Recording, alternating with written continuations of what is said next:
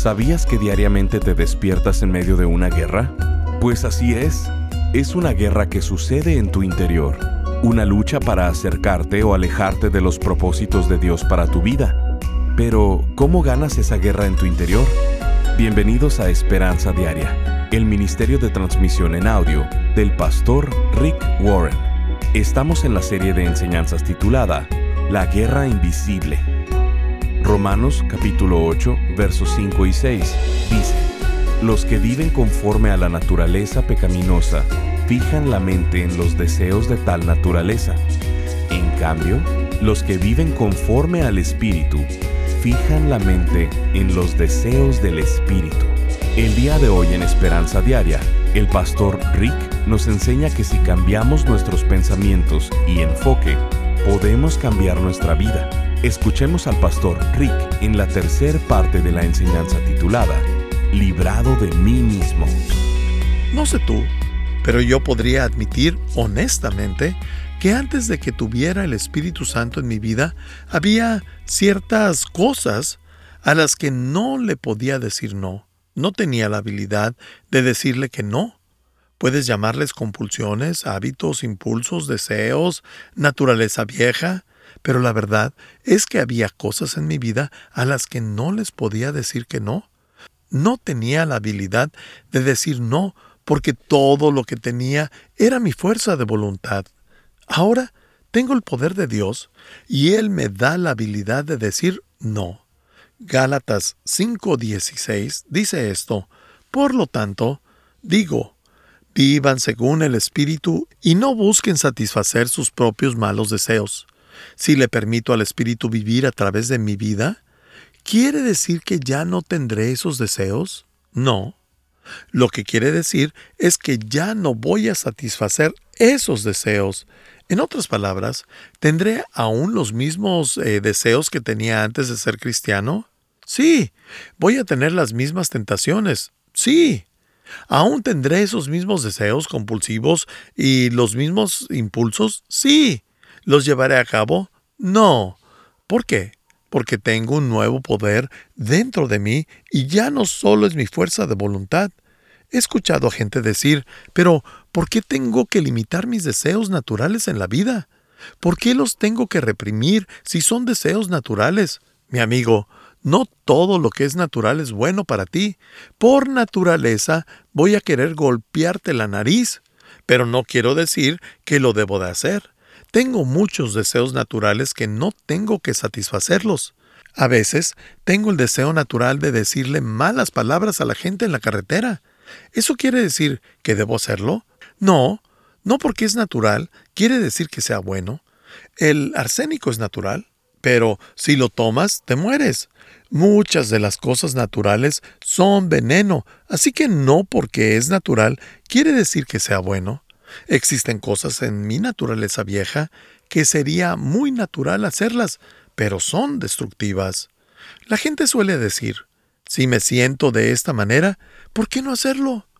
Porque a eso se le llama madurez. Madurez es cuando haces lo correcto, no lo que sientes, porque lo que sientes que debes hacer no siempre es lo mejor para ti, lo mejor para alguien más, o no es la voluntad de Dios. Si todos hiciéramos lo que por naturaleza sentimos, mañana nadie iría a trabajar. Pero estas son las buenas noticias de Romanos capítulo 8. En el siguiente versículo, el 9, dice, Sin embargo, ustedes no viven según la naturaleza pecaminosa, sino según el Espíritu, si es que el Espíritu de Dios vive en ustedes, y si alguno no tiene el Espíritu de Cristo, no es de Cristo. Déjenme detenerme aquí para explicarlo. Algunas personas erróneamente creen que toman a Dios en episodios, que Jesús entra en tu vida en algún momento de tu vida y poco después llega el Espíritu Santo y finalmente tiempo después llega el Padre. Dios es la Trinidad, tres en uno. Cuando aceptas a Jesús, recibes a Dios completo. Dios no llega a tu vida en fragmentos. Cuando aceptas a Jesús, el Espíritu viene a tu vida, Jesús viene a tu vida y el Padre viene a tu vida. Cuando el Padre entra en tu vida, Jesús y el Espíritu entran en tu vida. No los puedes separar, no los puedes dividir como una rebanada de pastel. Es por eso que en el momento que le das tu vida a Cristo, Jesucristo mismo entra en tu vida en su Espíritu. El Espíritu de Dios, el Espíritu del Padre, el Espíritu de Jesús es el Espíritu Santo. No recibes a Dios de poco en poco. ¿Sí me explico? El Espíritu Santo no llega después, llega al mismo tiempo que Dios. Recibes todo cuando recibes a Cristo. La pregunta es, ¿tiene Él todo de ti? Por el resto de tu vida le entregarás más y más de ti y entre más le des, más poder tendrás. Él nos está diciendo que ahora tenemos una nueva habilidad para decir no. En Romanos 8:12 nos dice, por tanto, hermanos, tenemos una obligación, pero no es la de vivir conforme a la naturaleza pecaminosa.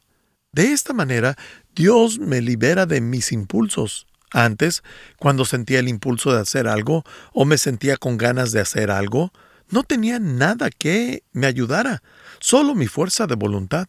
Ahora tengo un poder nuevo dentro de mí y ya no tengo ninguna obligación de escuchar a mi vieja naturaleza.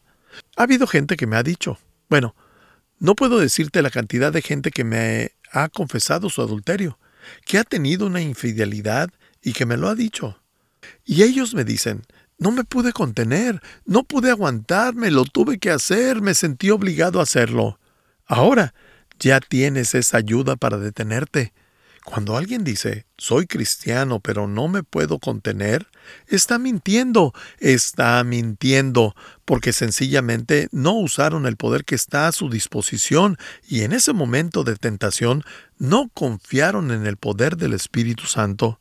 Impulsos pueden arruinar tu vida entera por un pequeño acto, un impulso. Sal y pregúntale a un grupo de políticos que han tenido escándalos en lo que va del año. Les toma décadas construir una buena reputación y en un momento de impulso lo pierden todo. Pero tengo un nuevo poder, una nueva habilidad para poder decir no. El cuarto hábito mental que quiero desarrollar si quiero cambiar mi vida es, número cuatro, cada vez que tengo miedo, necesito dirigir mis pensamientos hacia Dios. Ese es el cuarto antídoto para estas armas de autodestrucción. Me recuerdo todos los días lo que Jesús hizo por mí. Le pido al Espíritu Santo que me dé mejores pensamientos. Reconozco que tengo una nueva habilidad para decir no y después, cuando tengo miedo, dirijo mis pensamientos hacia Dios. De esta manera, el Espíritu de Dios me libera del miedo. Romanos 8, 14 al 16 dice, porque todos los que son guiados por el Espíritu de Dios son hijos de Dios, y ustedes no recibieron un espíritu que de nuevo los esclavice al miedo, sino el espíritu que los adopta como hijos y les permite clamar Abba, Padre. El espíritu mismo le asegura a nuestro espíritu que somos hijos de Dios.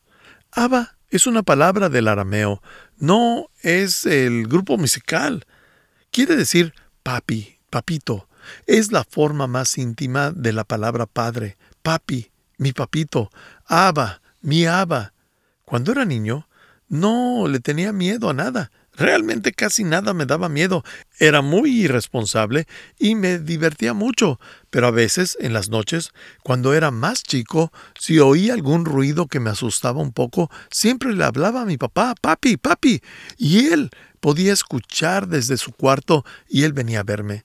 Cuando tenía miedo, nunca le hablé a mi mamá, por la única razón de que yo sabía que mi papá era más fuerte él no era un hombre muy grande, pero era muy fuerte porque él trabajaba muy duro y yo sabía que él podía contra cualquiera. Así que cuando tenía miedo yo gritaba Papi. Yo le podía hablar a mi papi. Esto es exactamente lo que Dios te dice que hagas cuando tienes miedo. Deja de enfocarte en el miedo y comienza a enfocarte en tu Padre. Ese es el antídoto. Deja de enfocarte en tus miedos y comienza a enfocarte en tu Padre. Él nos dice que el antídoto contra el miedo son dos cosas. Primero, nos dice que el espíritu que Dios te ha dado no te hace esclavo, no te hace temeroso, sino que los hace hijos de Dios. Y cuando tengas miedo, lo primero que debes hacer es recordar eso. ¿A qué familia perteneces? Soy un hijo de Dios, soy una hija de Dios, pertenezco a su familia y las familias se cuidan los unos a los otros. Existe esa protección familiar. Supongamos que creciste en la ciudad de Chicago o Nueva York y tu familia era parte de la familia, la familia de la mafia, y vas caminando por la calle, eres un niño, y alguien te comienza a atacar y dices, espera un momento. ¿Sabes quién soy yo? Mi padre es Guido, y Guido trabaja para Bruno, y Bruno te hará una oferta que no podrás rechazar. ¿Estás seguro que me vas a tocar? Porque yo pertenezco a la familia. Pensándolo bien, te regreso el dinero que te había robado, todo, porque la familia te protege. Cuando empiezas a tener miedo, Dios te dice que lo primero que tienes que decir es, espera un momento, ¿sabes quién es mi Padre? Mi Padre es el Creador del universo, mi Padre es Dios, soy un hijo de Dios, pertenezco a la familia, Dios cuida de sus hijos y después puedo gritarle al Padre, Padre, ¿te puedes encargar de este miedo? Y mi Padre Celestial me dirá, claro, yo me encargo de esto, vuelve a dormir, no tienes por qué preocuparte, yo me encargo. Estás escuchando Esperanza Diaria, el programa de transmisión en audio del pastor Rick Warren. En breve, el pastor Rick regresará con el resto de este mensaje. La Biblia nos enseña que existen tres enemigos que están tratando de destruir tu vida. Quieren desintegrar tu familia, robar tu alma, apartarte del gozo, del propósito y del significado de tu vida. Estos tres enemigos están en tu contra la Biblia llama a estos tres enemigos el mundo, el diablo y la carne. El mundo está a tu alrededor. Satanás está en tu contra. Y la batalla contra ti eres tú mismo. Si no conoces a tus enemigos, nunca podrás ganar la batalla y vivirás derrotado toda tu vida. Pensando en esto, el pastor Rick ha elaborado una nueva serie titulada La Guerra Invisible donde estaremos viendo a detalle cada uno de estos tres enemigos, a lo largo de ocho enseñanzas, abordando los siguientes temas. Cuando te quieres rendir, ganando la guerra en mi interior, librado de mí mismo, llevando a cabo los cambios difíciles en mí. ¿Por qué la vida en este mundo es tan difícil? Siendo fiel en un mundo sin fe, cuando tu mundo se desmorona y Nunca luches tus batallas desnudo. Queremos hacerte llegar esta serie en formato MP3 de alta calidad, descargable y sin anuncios. Te invitamos a ser parte de este ministerio económicamente, contribuyendo con cualquier cantidad y uniéndote al esfuerzo de esperanza diaria en llevar las buenas noticias de Jesucristo al mundo hispano. Como muestra de nuestro agradecimiento, te enviaremos la serie titulada la Guerra Invisible. Para contribuir, llámanos al 949-713-5151 o visítanos en pastorricespañol.com. Esto es al teléfono 949-713-5151 o visitándonos en pastorricespañol.com. Y si quieres hacerle saber al pastor Rick la manera en que estas transmisiones han tocado tu vida, escríbele a esperanza.pastorrick.com. Ahora, escuchemos al pastor Rick con el resto del mensaje del día de hoy. Cuando empiezas a tener miedo, Dios te dice que lo primero que tienes que decir es, espera un momento, ¿sabes quién es mi Padre? Mi Padre es el creador del universo, mi Padre es Dios, soy un hijo de Dios, pertenezco a la familia, Dios cuida de sus hijos y después puedo gritarle al Padre, Padre, ¿te puedes encargar de este miedo? Y mi Padre Celestial me dirá, claro, yo me encargo de esto, vuelve a dormir, no tienes por qué preocuparte, yo me encargo. Cuando tengas miedo, solo recuerda a qué familia perteneces. Eres un hijo de Dios, no eres un esclavo. Eres un hijo de Dios y Él te protegerá. Y segundo, le puedes hablar a tu Padre. ¿A qué le temes más? Últimamente, ¿qué es lo que más te da temor? ¿Sabes cuál es la razón número uno de temor en la gente? Yo he visto todos los estudios al respecto. La gente tiene miedo de hablar en público, le teme a las alturas, le tiene miedo a las nuevas experiencias sociales.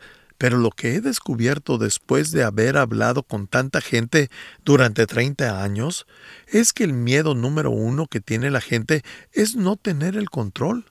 Y cuando sientes que tu vida está fuera de control, te crea un miedo enorme. Y entre más sientes que está fuera de control, comienzas a pensar estoy fuera de control y piensas quizá estoy perdiendo la cabeza y te llenas de temor. La Biblia nos dice que no debemos tener temor, sino dirigirnos a Dios. Recuerdo una ocasión, en el norte de California, fue el año en que me casé. A finales del año me casé hace más de 36 años. Mi salud comenzó a fallar y desarrollé este miedo de que nunca me iba a mejorar que mi vida se iba a terminar. Ah, mi vida ni siquiera había comenzado, pero tenía miedo. Este es el fin de mi vida, nunca voy a lograr nada, nada va a suceder en mi vida, Dios no me va a poder usar. Voy a ser un inválido toda mi vida, etcétera, etcétera, etcétera. Estaba lleno de miedos. Así que nos tomamos un mes sin trabajar, Kay y yo, y fuimos al norte de Carolina, en el área de Redwoods, donde vivían mis padres. Mientras estábamos ahí, una mañana me levanté y estaba muy deprimido porque mis miedos estaban constantemente desgarrando mi mente. El teléfono sonó, mi madre contestó y se lo pasó a Kay. El hombre en el teléfono preguntó ¿Aquí es donde Rick Warren se está quedando? Ella respondió sí. Él dijo ¿Puedo hablar con él? Y me pasó el teléfono. El hombre me dijo Rick, no nos conocemos, no te conozco a ti, ni tú me conoces a mí. Te estoy llamando desde San Diego, pero escuché que estabas pasando un mal momento y quiero compartir un versículo que está en 2 de Timoteo 1.7 que dice, Pues Dios no nos ha dado un espíritu de temor y timidez, sino de poder, amor y autodisciplina. Y colgó. Ese versículo cambió mi vida, pues Dios no nos ha dado un espíritu de temor y timidez, sino de poder, amor y autodisciplina. Entre más sea controlado por el Espíritu Santo, más te podrás controlar a ti mismo. Mucha gente le teme al Espíritu Santo. No quiero ser llenado del Espíritu. Eso me convertiría en alguien raro, me convertiría en un fanático religioso. Voy a ser como uno de esos que salen en la televisión, espíritu de nicotina, sal. Me voy a caer al piso, voy a perder el control. De hecho, es exactamente lo contrario. Entre más tengas del Espíritu, mayor dominio propio tendrás. El verso dice que Dios no nos ha dado un espíritu de temor, así que si tienes miedo, eso no viene de Dios. Ese miedo no es por parte de Dios. Cuando el Espíritu de Dios viene a tu vida, eres llenado con amor. Yo quiero eso. Eres llenado con poder. Yo quiero eso. Eres llenado de dominio propio. Yo quiero eso. Pues bien, Espíritu Santo, dame todo lo que tienes. Lléname. Eso no me va a hacer un loco. Me va a hacer más humano, me va a hacer más natural, me hace más amoroso, me da más dominio propio. Si aprendo del mejor, voy a hacer lo mejor. Sea lo que sea, lo puedo hacer. ¿Por qué? Porque todo lo puedo en Cristo que me fortalece. Por lo tanto, el Espíritu en mí no me hace un loco o un religioso. El estar lleno del Espíritu me hace tener dominio propio. Y créanme, vas a necesitar ese dominio propio. Entre más me controle el Espíritu, más me controlo a mí mismo. La quinta cosa que aprendemos de Romanos 8 sobre los antídotos para la desesperanza en los versículos 18 y 17 el hábito que quiero que aprendas a desarrollar es, número 5, enfócate a largo plazo, no a corto plazo. Enfócate en el largo plazo, no en el corto plazo. Hay un estudio muy importante realizado por la Universidad de Harvard, muy famoso. El estudio que descubrió que entre más a largo plazo piensas, serás más exitoso en la vida. Y entre más a corto plazo sean tus pensamientos, habrá más fracasos en tu vida. La gente que fracasa en la vida tiende a pensar en corto plazo. Solo están pensando en el ahora, solo piensan en el aquí y ahora, solo piensan en lo que los hace sentir bien en ese momento. Pero entre más largo sea el plazo en el que piensas, más éxito encontrarás en la vida. Está comprobado. Los que piensan a largo plazo son los que más éxito tienen. Como cristianos, nosotros podemos ganar con esto, porque cuando pensamos en nuestros planes a largo plazo, le podemos llamar eternidad, porque no solo pensamos en nuestra vida aquí en la tierra, no solo pensamos 40 o 50 años hacia adelante, pensamos en trillones y trillones de años delante de nosotros. Y vivir con la esperanza de la eternidad es la clave para ser lo más exitoso posible, pensando a largo plazo. Cuando te enfocas en pensar a largo plazo, es más fácil lidiar con el dolor a corto plazo. Puedes manejar pérdidas a corto plazo fracasos a corto plazo, obstáculos a corto plazo, porque estás pensando a largo plazo. En la iglesia de Saddleback estuvimos sin edificio por 15 años. Muchos pastores quizás se hubieran dado por vencido por no tener el edificio, pero Saddleback creció a más de 10.000 personas mucho antes de haber tenido un edificio. Pero no me molestaba porque yo me enfocaba en los resultados a largo plazo pasando toda mi vida entera en una sola iglesia. 15 años, ¿qué importa? Son solo 15 años, pensaba a largo plazo. Mientras estás pensando en el hoy o en esta semana de tu vida, yo como tu pastor que te ama, yo siempre estoy pensando en tu futuro de vida.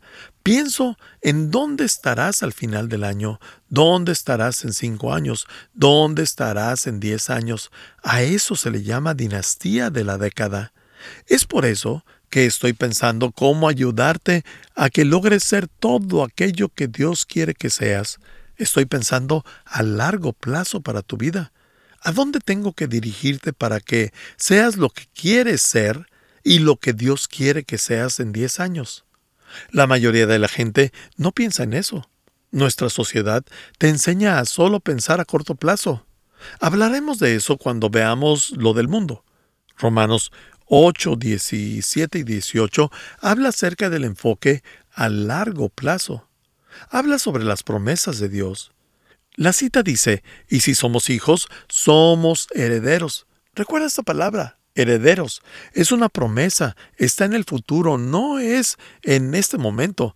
No nos dice que ya lo poseemos, lo heredaremos a largo plazo, porque somos sus hijos, lo heredaremos. Herederos de Dios y coherederos con Cristo, pues si ahora sufrimos con Él, también tendremos parte con Él en su gloria. De hecho, considero que nada se comparan los sufrimientos actuales con la gloria que habrá de revelarse en nosotros. ¿Sabías eso? La Biblia nos dice que cuando llegues al cielo vas a recibir una herencia, vas a ser galardonado por el bien que hiciste con lo que se te fue dado, lo que hiciste con tu tiempo, con tu dinero, lo que hiciste con tu influencia, lo que hiciste con tus talentos, tus tesoros. A esto se le llama administración de vida. Estás escuchando Esperanza Diaria. Si quieres hacerle saber al pastor Rick la manera en que estas transmisiones han tocado tu vida, escríbele a Ahora volvamos con el pastor Rick, quien nos compartirá un testimonio de un radio escucha. Pastor Rick, muchas gracias por sus mensajes. Me ayudan mucho a crecer en mi caminar diario con nuestro Señor. Muchas bendiciones, pastor. Le escribo desde Perú. Firma Magno Trinidad. Gracias por acompañarnos. Si quieres mantenerte en contacto con el pastor Rick, visita pastorricespañol.com y síguelo a través de sus redes sociales. Y si quieres hacerle saber la manera en que estas transmisiones han tocado tu vida, escríbele a esperanza.pastorrick.com esperanzadiaria.com. Sintonízanos en nuestra siguiente transmisión para seguir buscando nuestra esperanza diaria en la palabra de Dios. Este programa está patrocinado por el Ministerio de Esperanza Diaria y por tu generoso apoyo financiero.